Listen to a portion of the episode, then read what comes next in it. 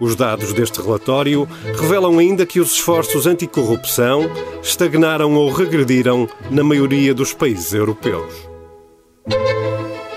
Viva! Está com o Expresso da Manhã. Eu sou o Paulo Baldaia.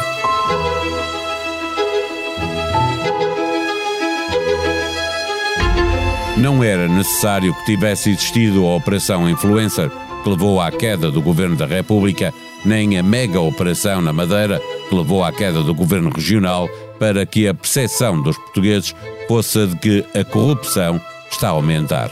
Na verdade, nenhum destes casos, que ocupa quase em permanência a atenção das pessoas, contou para que Portugal descesse uma posição no Índice de Percepção de Corrupção de 2023 da Organização Transparência Internacional. PS e PSD, os dois partidos que alternam entre si a governação do país e o poder na região autónoma dos Açores e que dominam o mapa autárquico, só na Madeira o poder foi sempre laranja, estes dois partidos têm uma responsabilidade acrescida no combate à corrupção. O tema serve o populismo do Chega, mas enfiar a cabeça na areia é que ajuda esse populismo. Enfrentar o problema, encontrar soluções e tornar efetivo o combate é a única forma de defender a democracia.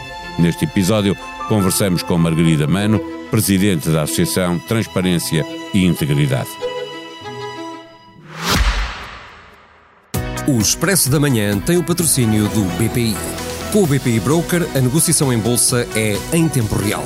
Conheça as novas ordens Smart, uma funcionalidade inovadora que lhe permite proteger os seus investimentos da volatilidade dos mercados financeiros. Banco BPI SA Grupo CaixaBank. Intermediário financeiro registado junto da CMVM sob o número 300.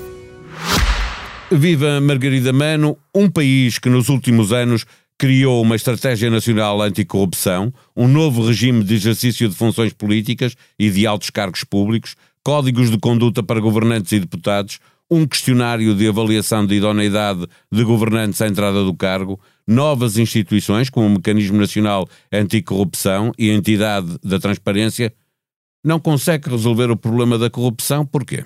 Essa é a pergunta do, do milhão, não é? É claro que há aqui questões que não são meramente formais e não é legislando apenas que se conseguem obter resultados. Uh, eu diria que há várias questões que se colocam, mas fundamentalmente uma questão de atitude e de compromisso. Uh, a Estratégia Nacional Anticorrupção é um bom exemplo.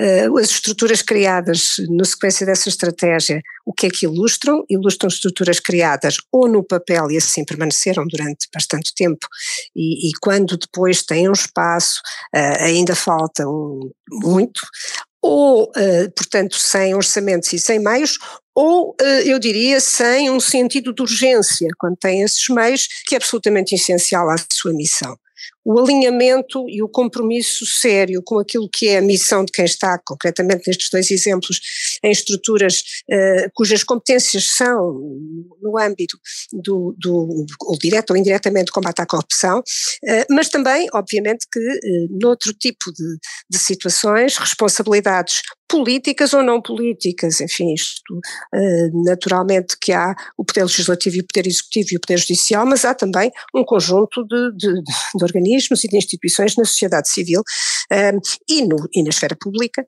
que uh, tem que ter um compromisso muito sério com a corrupção, com o combate à corrupção, no sentido de a considerar verdadeiramente importante para estar uh, no centro das suas preocupações. Quando assim não é, Bom, nós temos, do ponto de vista formal, podemos fazer o cheque e vamos fazendo na lista, mas objetivamente, eh, em termos de resultados, não conseguimos, não conseguimos andar e é isso que se sente por exemplo, olhando para o, para o índice de percepção da, da, da corrupção uh, nos últimos 10 anos relativamente a Portugal, uh, no, no, índice da transparência internacional, naturalmente. Eh, quanto mais fazemos ou parecemos estar a fazer, eh, menos resultados eh, é possível ver. Quando vemos que aumenta a percepção de corrupção, isso significa que os cidadãos desconfiam dos políticos e dos titulares de cargos públicos ou desconfiam que a justiça não funciona? Ou se calhar as duas coisas? Eu penso que, que há aqui, na, na, primeira um, afirmação que faz, há aqui uma coisa muito importante que eu acho que nós temos que ter. A velocidade a que o mundo hoje uh, funciona também tem que se colocar em, termos de exigência. Portanto, nós podemos fazer bastante face àquilo que fazíamos há 30 anos atrás, mas pode ser claramente insuficiente para aquilo que temos que fazer. Esta exigência crescente não é só uma questão tecnológica, mas é uma questão também de, digamos, de patamares de desempenho e de exigência crítica e, e, e de visibilidade e de escrutínio e de democracia, se quisermos, que é absolutamente essencial. Portanto, nós podemos estar muito ocupados a fazer muita coisa em torno da corrupção, e nomeadamente a ter discursos sobre o combate à corrupção, e, e isso não significa eh, que nós estejamos a fazer algo com impacto ou, ou, ou efetivamente uh, com, que possa ajudar naquilo que é este combate, por um lado. Depois, naturalmente, que as coisas, à, à medida que são mais escrutinadas e que são mais, e é bom que sejam, eh, e à medida que nós, eh, que se tornam visíveis mais situações, eh, isso não significa, naturalmente, que o número de situações está a crescer, o que significa que elas estão a ser visíveis, pode estar a crescer ou não, agora é óbvio que tem este lado desagradável e triste que nos consterna a todos de viver num país onde os casos sucedem, tem, eh, digamos, a, a, a, contrapartida de podermos saber, pelo menos, que eles existem dentro daquilo que são as esferas da, digamos, do Estado de Direito e, portanto, onde a justiça é um pilar, naturalmente, eh, onde eh, o Poder Legislativo é outro e o Executivo. De resto, o índice de percepção da, da, da corrupção de 2023, que é sobre para 180 países, não é? Análise e onde naturalmente a Europa é a região eh, melhor posicionada em termos médios eh, eh, e onde portanto no mundo temos, temos um índice 43, que é abaixo dos 50%, dos 50% de, de, de índice, mas a, a, tónica é exatamente o enfraquecimento dos sistemas de justiça, deixar a corrupção sem controle.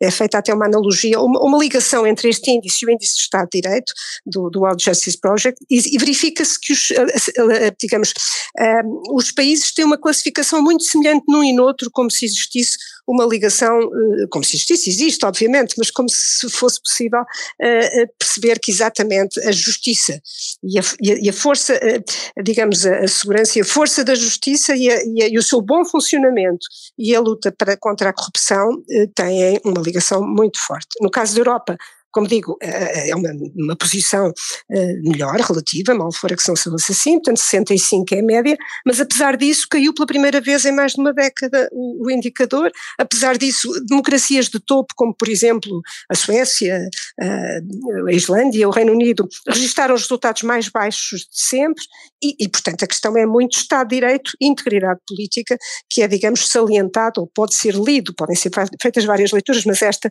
é a leitura que a, que a Transparência Internacional faz.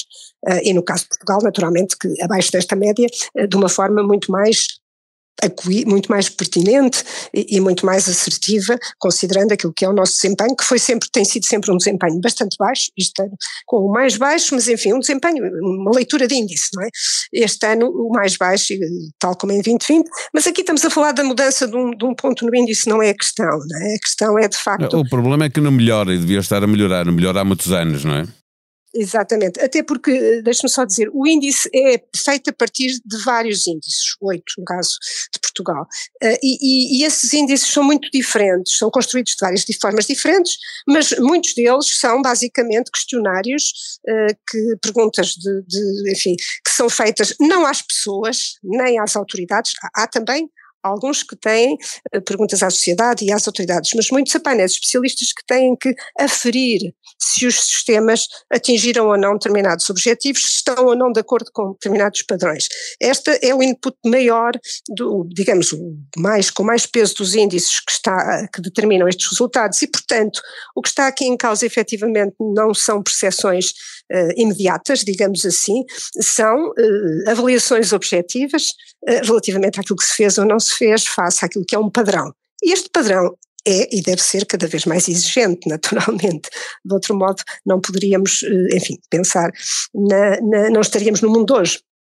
E, e, portanto é isso. Estamos sempre a falar de, de, pactos de regime. É verdade que os dois maiores partidos estão sob suspeita, isso é normal, são alternam no poder, eh, dominam o, o, poder local, eh, as regiões, portanto é normal que os dois partidos sejam mais expostos, porque obviamente são também aqueles que têm maiores eh, problemas. Mas não era a altura de eh, fazer um pacto para eh, tornar eficaz, dar às instituições que têm que fazer o combate à corrupção eficácia que, que parece não terem neste, neste momento e, e dar todos os instrumentos que a Justiça precisa para fazer este combate. Eu, eu não tenho dúvida disso. Estamos em, deixa-me só lembrar, estamos em época Exatamente, eu não, não tenho dúvida disso. Aliás, eu, eu penso que nós, a TI vai propor dentro de dias uma lista, digamos, de compromisso uh, ou de compromissos que deveriam integrar os programas dos partidos uh, neste processo. Eu não tenho dúvidas que esteja uh, onde estiver,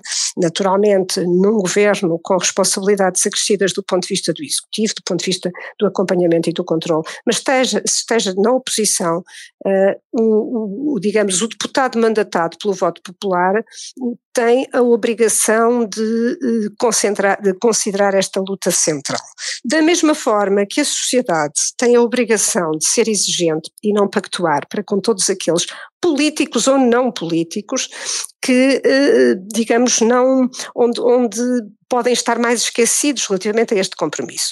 E há pequenos detalhes, pequenas atitudes, pequenas formas que obviamente não terão a gravidade daquela que é, eh, daqueles casos como temos visto agora, mas que são e devem ser por nós eh, claramente assinalados no dia a dia. Portanto, eu penso que esta não é uma questão dos políticos exclusivamente, obviamente que os políticos têm uma responsabilidade muito grande no seu combate, quer na definição da legislação, mas quer sobretudo naquilo que disse que é no, na, na, na atenção para que essa legislação possa ser implementada, quer através de compromisso financeiro e do investimento necessário para o efeito, mas quer também através de um acompanhamento que tem a ver com o acompanhamento da ação, da atividade. O que é que uma determinada estrutura está a fazer? Por que é que não publica relatórios regulares, nomeadamente então em, em organizações públicas, instituições públicas, isso é claramente inaceitável, públicas ou privadas, mas porquê é que nas privadas o mercado normalmente não permite eh, que assim não seja?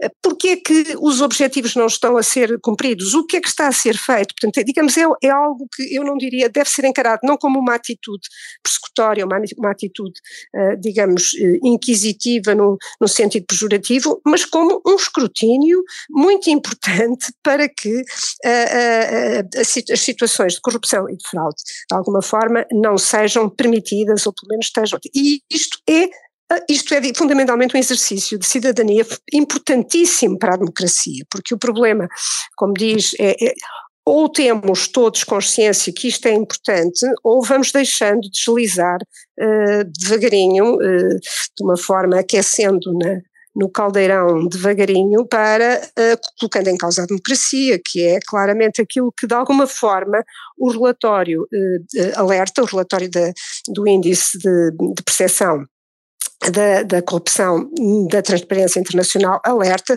eh, para, eh, de alguma forma, sobretudo na, no caso europeu, onde, bom, eh, consideramos é um sistemas mais maduros, sistemas mais atentos à questão da corrupção, mas, no entanto, o que se verifica é que nós estamos, de alguma forma, a deslizar no, relativamente àquilo que são, digamos, situações menos claras na tomada de decisões políticas. Já agora só gostava de dizer uma coisa, também é, é interessante ver na, no, na leitura dos países que tanto os regimes autoritários como uh, nos regimes democráticos uh, é possível perceber, sobretudo comparando com o outro índice que falava do Estado de Direito, uh, quando a justiça é minada, nós temos uma, um aumento de impunidade em relação à, à, corrupção, aparentemente existe aqui uma ligação entre os dois indicadores. E, portanto, de facto, não é sequer uma questão dos regimes autoritários, nas democracias tem, obviamente, o perigo que todos nós conhecemos e nós, com uma democracia a fazer, a celebrar os 50 anos,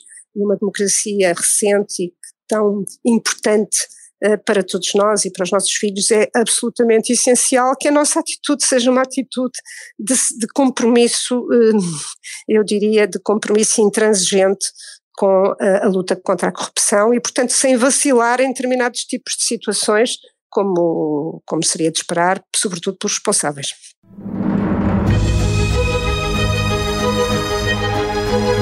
Numa conversa marcada por duas efemérides especiais para José Manuel Durão Barroso, o ex-primeiro-ministro e ex-presidente da Comissão Europeia fala dos momentos mais definidores do seu percurso público e pessoal. Na política, não podemos estar sempre à espera de gratidão. Caso contrário, não se faz nada, diz Durão Barroso. Para ouvir no podcast dos protagonistas de Sebastião Bugalho. Na Madeira, as certezas de segunda foram desfeitas na terça e não é certo que na quarta-feira alguém possa dizer com certeza como vai acabar a crise política. O processo judicial continua, com os detidos a serem ouvidos em Lisboa, já depois do Diretor Nacional da Polícia Judiciária vir a explicar como foi montada a mega operação que voou de Lisboa para o Funchal. Para saber como param as modas, acompanhe em expresso.pt. A sonoplastia deste episódio foi de João Martins. Nós vamos voltar amanhã. Até lá, tenham um bom dia.